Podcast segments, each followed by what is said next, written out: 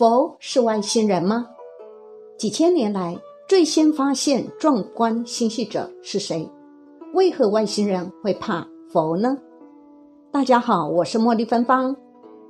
有一位师兄姓邱，他本人对宇宙、幽浮、星际等主题有很大的兴趣，读了很多有关这方面的书籍，因此他相信上帝、耶稣是外星人，很多神菩萨都是外星人。那么他问：佛是不是外星人呢？我们来看看，莲花座像不像是飞碟的象征物？佛的声光像不像是喷射器的光？外太空的星球简直就是外星人的道场。佛经的原人论不是说到，人类原是光阴天的神，飞到地球上成了人类的始祖吗？佛经提到，美丽的土星。也是观世音菩萨，也就是十一面观音的道场之一吗？木莲尊者的神通可以一脚踩着一个星球，另一脚踩另外一个星球吗？十轮金刚的香巴拉佛国极可能是另外的银河系的星云。佛经常常提到无量诸天大众聚，岂不是外星人的大聚会吗？阿弥陀经上说，尔时佛告长老舍利弗。从事西方过十万亿佛土，有世界名曰极乐。这十万亿佛土及极乐世界，岂不是都在外太空之中吗？佛经中有九曜之说，太阳是观音及虚空藏之本地，月亮是大势至及千手观音之本地，火星是宝生佛或阿鲁迦观音之本地，水星是微妙庄严生佛或水面观音之本地。木星是药师佛或马头观音之本地，金星是阿弥陀佛或不空眷所之本地，土星是毗卢遮那佛或十一面观音之本地，罗喉是毗婆尸佛之本地，基督是不空眷所之本地，又有配之于人之年龄判吉凶之法，由佛经中的许多记载，几乎可以推测。阿弥陀佛就是外太空中的外星人，那么佛是外星人吗？佛就是外星人。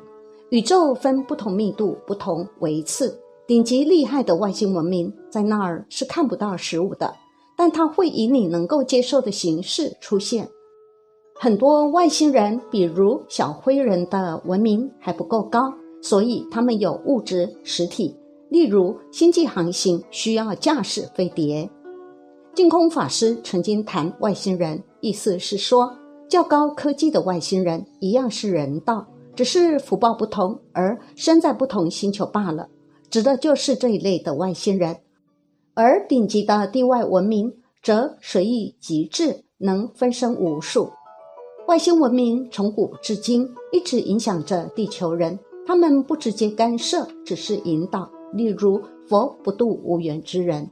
其实，佛法过去是一种古老的解释，因为两千多年前，地球社会是农耕文明，高维度外星人给地球古人讲维度、密度、时间、空间、量子纠缠、人工智能、集体意识等现代的科技用语的话，古人肯定听不懂，所以才给人们讲鬼、地狱。铁狗咬人，夜叉抓着下油锅，因果轮回等等，这样当时的人们才听得懂。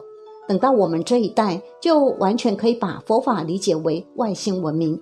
但是无论怎么解释，都是在不同时间以不同角度阐释同一件事情，也会发现佛法一直站在最高点俯瞰地球上的我们。外星人曾与佛交流的证据。关于外星人是否真实存在，许多人一直都是半信半疑。但地球上确实发生了很多外星人事件，世界十大外星人事件就能充分证实外星人是真实存在的。甚至还有一说，外星人隐居地球多年了。而如今科学界已经有了共识，那就是外星人确实存在。据了解，外星人对我们的佛是感到恐惧的。那外星人对佛的恐惧源于哪里呢？日本学者志田行贤是一位知名的佛学爱好者，同时也是日本早稻田大学的物理系教授。他将许多佛教经典翻译为日文，同时对佛经有很深入的研究。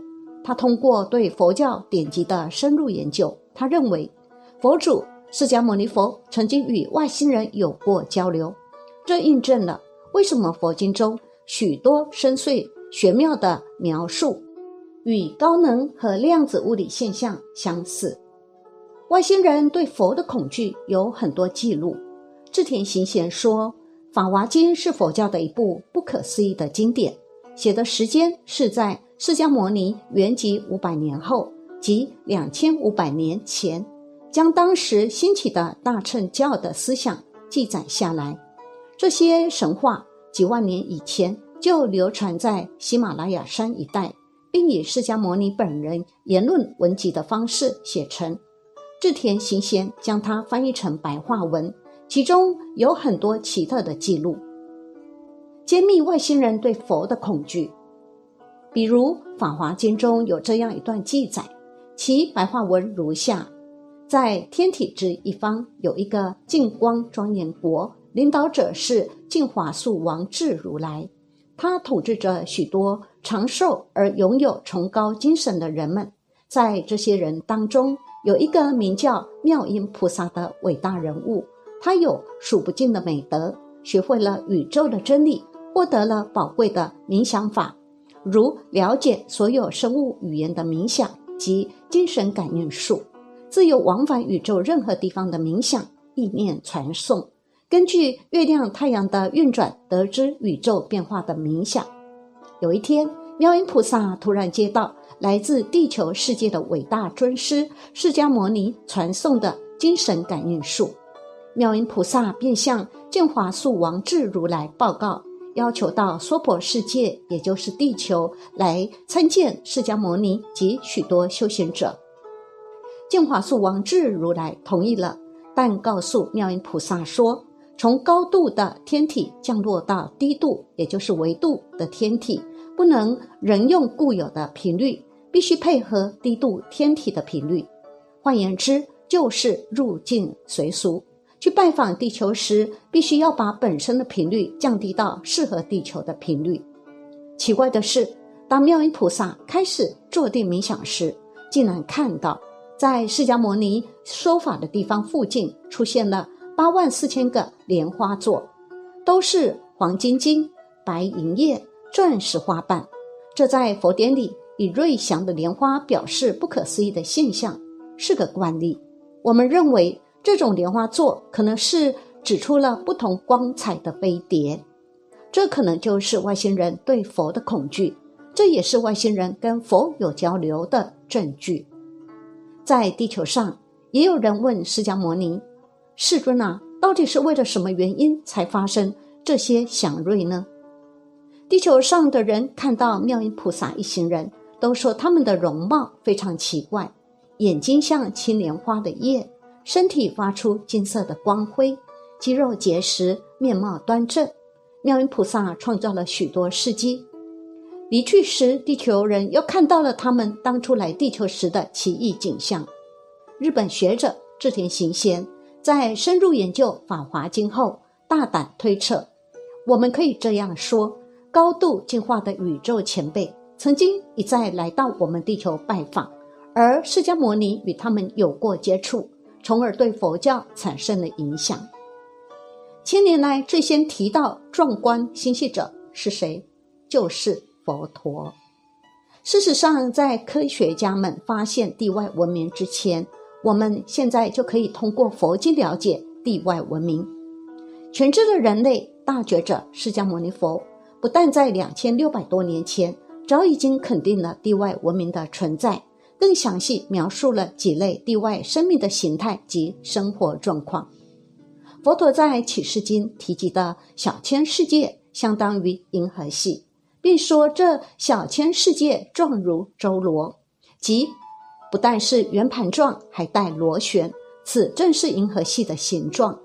而这千日千月均是指有生命的恒河系，细分之下有。千眼菩提，这个千眼菩提就是南瞻部洲，也就是我们现在居住的地球。除了千眼菩提，还有西牛货洲、东胜神州、北俱泸州。千岩菩提、西牛货洲、东胜神州、北俱泸州是佛教传说中的四大部洲。此和八万小洲和现代科学家们估算的银河系中一万到一百万个有进阶生命的恒星系数量相当接近。而那小千世界有很多个，一千个小千世界组成一个中千世界，一千个中千世界组成一个大千世界。也即指宇宙间有大量类似银河的星系。